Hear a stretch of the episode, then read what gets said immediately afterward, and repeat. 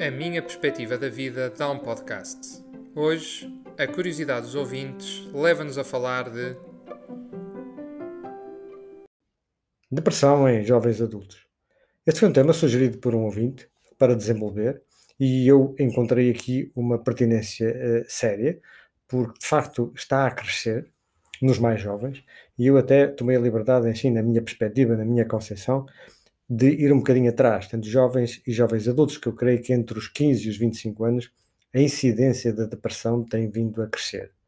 A depressão a nível mundial, ela situa-se no 5%. Há países com mais, menos.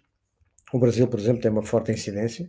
E reparem, sentimos temperamentais, que há esta ideia de que a cultura brasileira, que é um, um bocadinho de festa e, e, e samba, não é?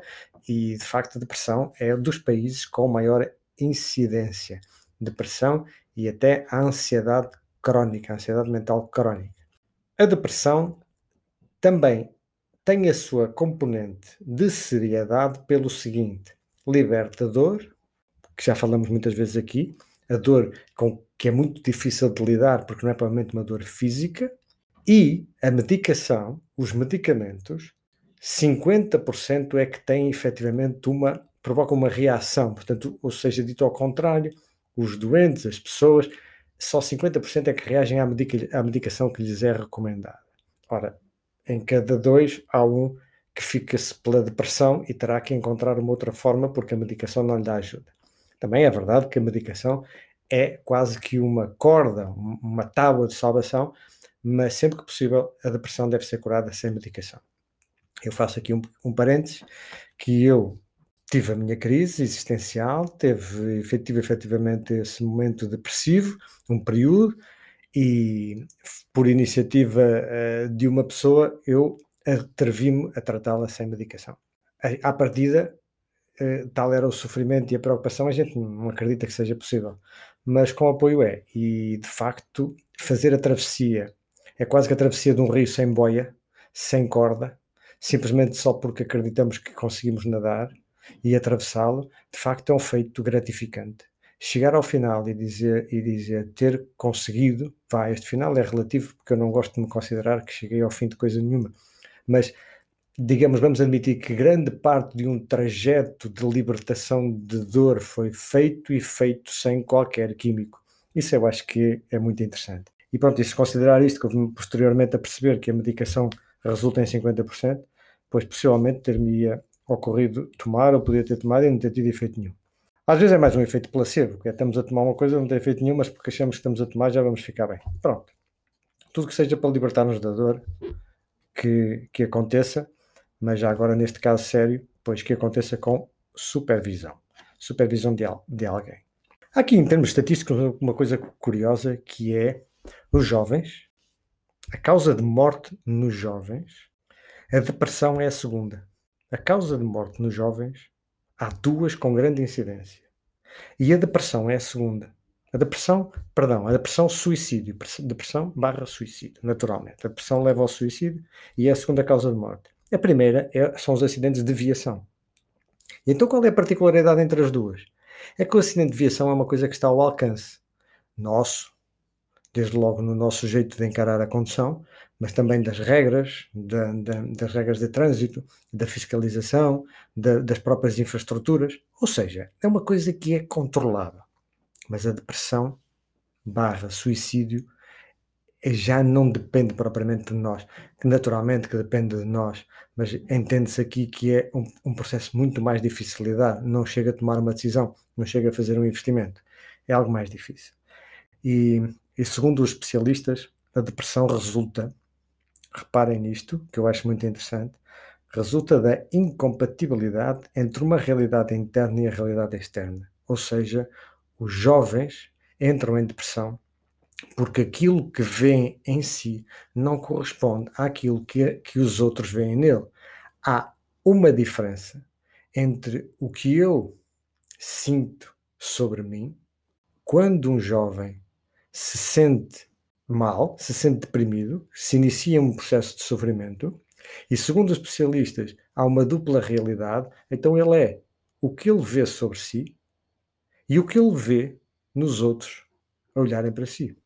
Por exemplo, quando um parente olha para um jovem e diz: Tu és parecido com o teu pai. E ele não se vê nada parecido com o pai. Estes rótulos criam problemas de identidade. E é por aqui que eu vou desenvolver a minha perspectiva. Os jovens, em termos de formação mental, isto é, formação da mente, com todas as suas componentes componente cognitiva, memória, imaginação, raciocínio bem, tudo isto fica com solidez, como dizem, como dizem que é, a mente fica formada na casa dos 21 anos. Até lá é desenvolvimento. É um processo esponjoso. Esponjoso no sentido que é sempre a absorver. A absorver, a absorver iniciativa, a absorver informação, a absorver experiências. Os jovens lançam-se na vida experienciando.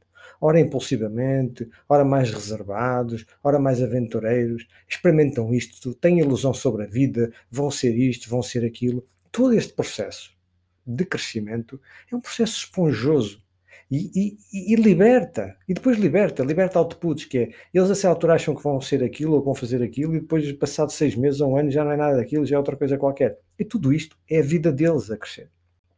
E depois, em termos de, de, de, de vestir, da exteriorização, ora podem andar eh, durante um período de uma maneira, depois mudam outra, mudam bastante. E o que é que fazem os adultos? Os adultos marcam é porque usam barbas muito cedo e alguém diz, não te fica bem? É porque usam roupas e penteados de uma determinada maneira e que, que não faz sentido nenhum? Ou ao contrário, que é, eles estão a crescer e põem isso, os rótulos, como disse, que é parecido com o pai, é parecido com a mãe, é parecido com o tio, seja no bom, seja no mau. E começam-se a criar aqui problemas de identidade, que é, começam-se a criar muitos rótulos para os jovens. E entram na fase adulta, eles próprios, muitas vezes, convencidos de que são aquilo de que são aquela característica.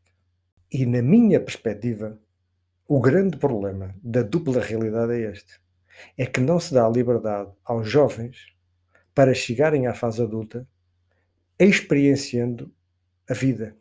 E eles não são nada, já, já sabe Deus, e muitos dos adultos sabem perfeitamente que se chega aos 40 anos e aos 50 com crises existenciais, que é quem sou eu? Reparem, aos 40 ou 50 anos, as pessoas perguntam-se adultos, quem sou eu? O que é que eu sou na vida? Como é que eu cheguei aqui? O que é que eu sou?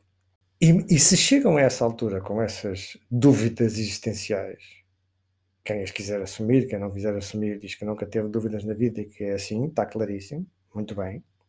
Agora, se chega à fase adulta assim, imaginem-se lá atrás, que é que os jovens, os seres humanos, que estão a iniciar a vida com 10, 15 anos, 20, que não é nada, ainda é muito pouco, Imaginem-se carregados de etiquetas, de rótulos, de catálogos de que sou isto, que sou aquilo. E este é um problema de etiquetagem.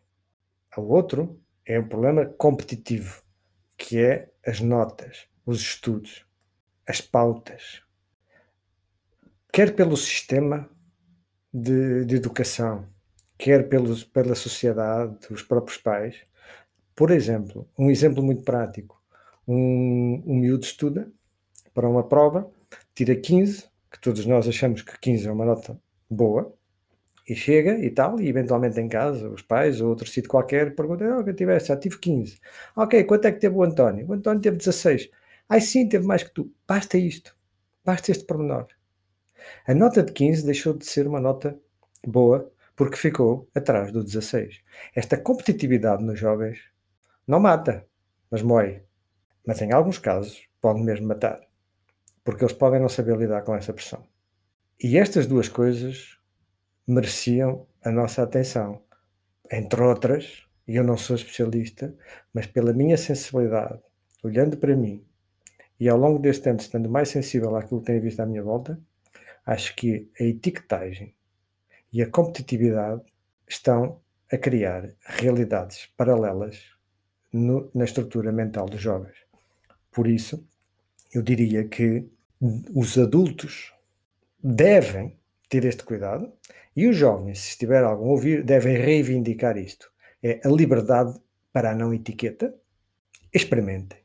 Sejam o que tiverem que ser enquanto a vida permitir, porque depois de chegarem à fase adulta já vão andar um bocadinho mais nas linhas, porque a sociedade e o trabalho vai obrigar um bocadinho a isso. Até lá, até lá, experienciem a liberdade de viver.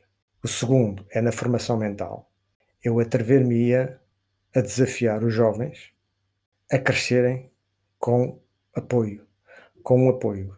Pode ser de um psicólogo, pode, mas acima de tudo, um apoio de um tutor, de alguém que eles reconheçam que se podem expressar, que podem trocar impressões, que podem libertar sobre as suas dúvidas, sobre porque é que pensam disto, porque é que pensam aquilo, porque é que pensam desta maneira, porque é que pensam de outra maneira. É muito importante que um ser humano, na sua fase de crescimento para a etapa adulta, consiga partilhar, consiga dialogar e ter uma tutoria de alguém sénior.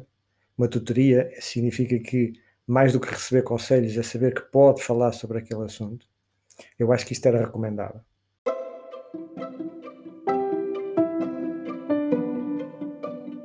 Obrigado por nos confiar a sua curiosidade. Se isto que falamos aqui lhe soou familiar, ficamos felizes. Valeu a pena. A perspectiva de qualquer um pode dar um podcast. Envie-nos a sua curiosidade.